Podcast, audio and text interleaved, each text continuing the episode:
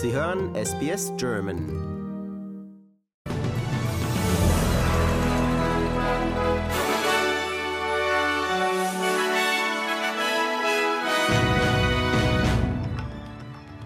Hundert Tage Krieg in der Ukraine. Die neue australische Bundesregierung hat sich bei der Fair Work Commission für eine Erhöhung des Mindestlohns ausgesprochen und Australien feiert den 30. Jahrestag der Marbo-Entscheidung.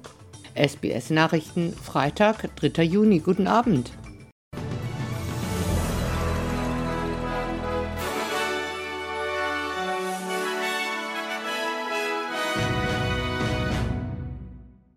Seit nunmehr 100 Tagen tobt an diesem Freitag der von Russland entfesselte Angriffskrieg in der Ukraine.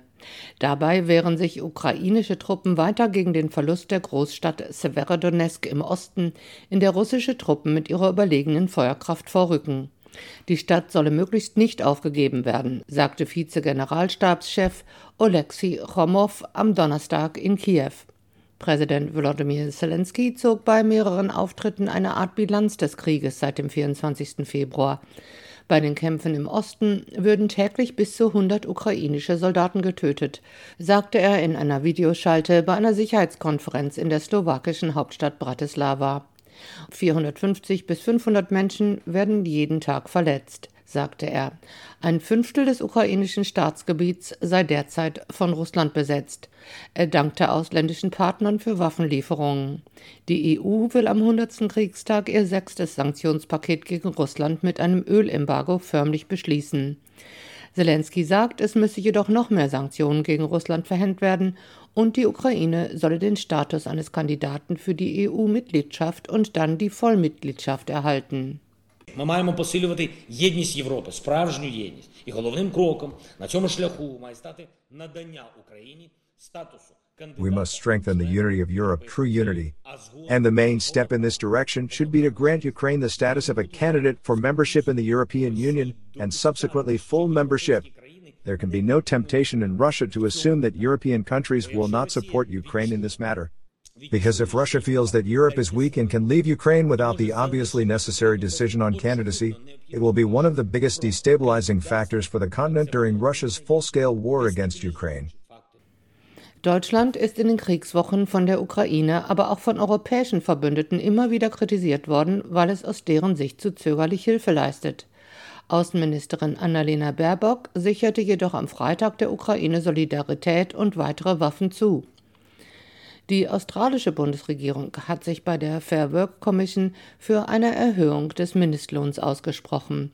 Die Regierung hat bestätigt, dass die Vorlage für eine Erhöhung der Reallöhne plädiert, die mindestens der Inflation entspricht, die mit 5,1 Prozent ein 21-Jahres-Hoch erreicht hat. Das niedrige Lohnwachstum und die Lebenshaltungskosten waren wichtige Themen während des Wahlkampfes. Die Vorlage bei der jährlichen Lohnüberprüfung durch die Fair Work Commission war ein Wahlversprechen der Labour-Partei. Der Minister für Beschäftigung und Arbeitsbeziehungen Tony Burke erklärte, die Vorlage der Regierung gelte für alle Niedriglohnempfänger. Who are these people? They're largely the heroes of the pandemic. They're the people who both sides of politics made lovely speeches about after the pandemic, but only one side of politics, namely the Labor government now, was willing to fight for. So we're talking about people on awards that are that are close uh, to the minimum wage as well. You'll find that, for example, shop assistants. You'll find it with cleaners. You'll find it with a lot of people in the care economy. Uh, so low wage workers is the reference that's there.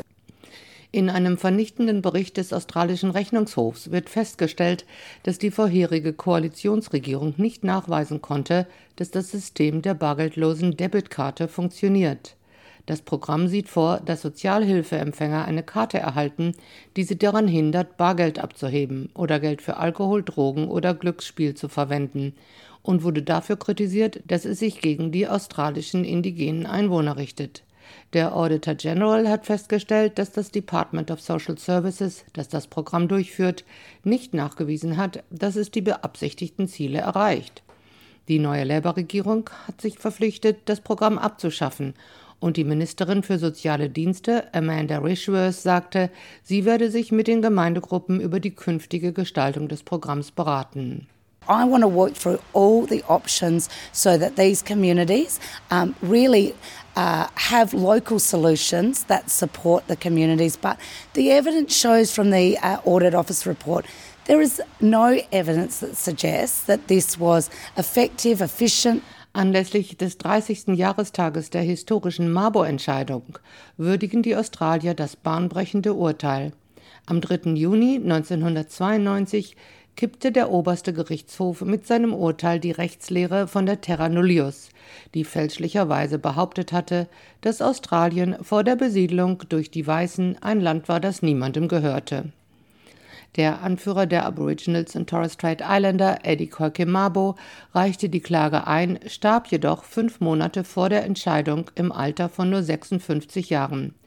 Seine Tochter Gail Mabo sagt, dass Australien in den letzten 30 Jahren kleine Schritte in Richtung Heilung unternommen hat, aber die Dynamik für größere Veränderungen wächst. But now it's time to, to, to lengthen our stride, to make things move, and you know, to, to take those things that are given to us now and sit down and have a conversation, a better conversation, and sharing that knowledge to actually move us forward as a nation. Anlässlich des 30. Jahrestages des Mabo-Urteils finden in Townsville Feierlichkeiten statt. Die Mabo-Entscheidung ebnete den Weg für den Native Title Act und die Einrichtung des Native Title Tribunals, das seither 556 Urteile über Aboriginal Landrechte des Bundesgerichts gefällt hat.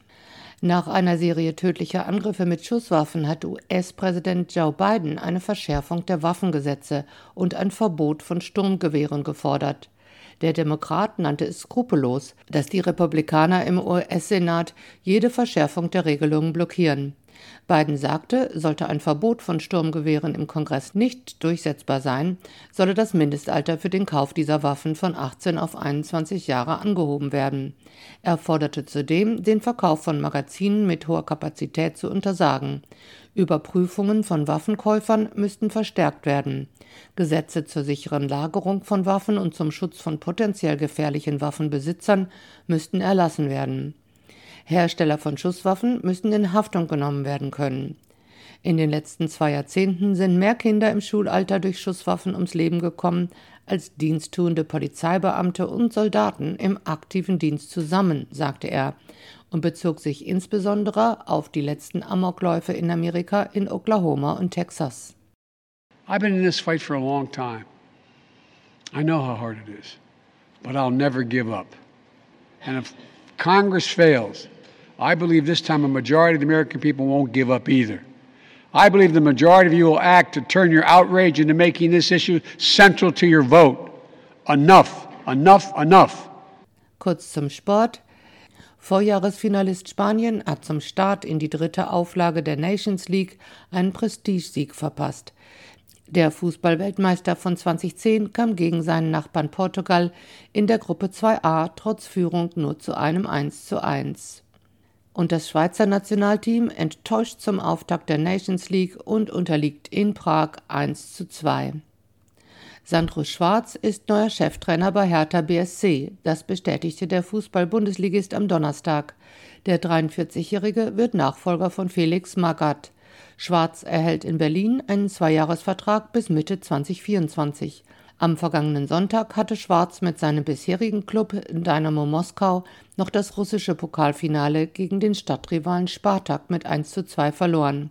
Danach kündigte er sofort seinen Abschied aus Russland an. Und Alexander Zverev trifft heute in Paris auf Rafael Nadal. Es ist die größtmögliche Herausforderung für den Deutschen. Komplett aussichtslos ist es aber nicht. Im Halbfinale geht es an diesem Freitag um 14.45 Uhr mitteleuropäischer Zeit um den Einzug ins Finale der French Open. Der 13-malige Paris-Sieger Nadal geht als klarer Favorit in die Partie. Für Zverev geht es um das zweite Grand Slam-Endspiel seiner Karriere. Zu den Wechselkursen. Für einen australischen Dollar erhalten Sie heute 67 Euro Cents, 73 US-Cents oder 70 Schweizer Rappen. Das Wetter in Mitteleuropa zunächst für heute Freitag. Berlin sonnig 24, Frankfurt abends Gewitter 29, Wien teilweise bewölkt 27 und Zürich nachmittags mit Gewitter 27 Grad. Und morgen Samstag hier in Australien sieht es folgendermaßen aus. Perth teilweise bewölkt 18, Adelaide Schauer, dann windig mit 15 Grad, Melbourne vereinzelt Schauer 15, Hobart teilweise bewölkt 13, Canberra Schauer möglich 11 Grad, Sydney überwiegend sonnig 18, Brisbane morgens Schauer 23 und Darwin überwiegend sonnig mit 32 Grad.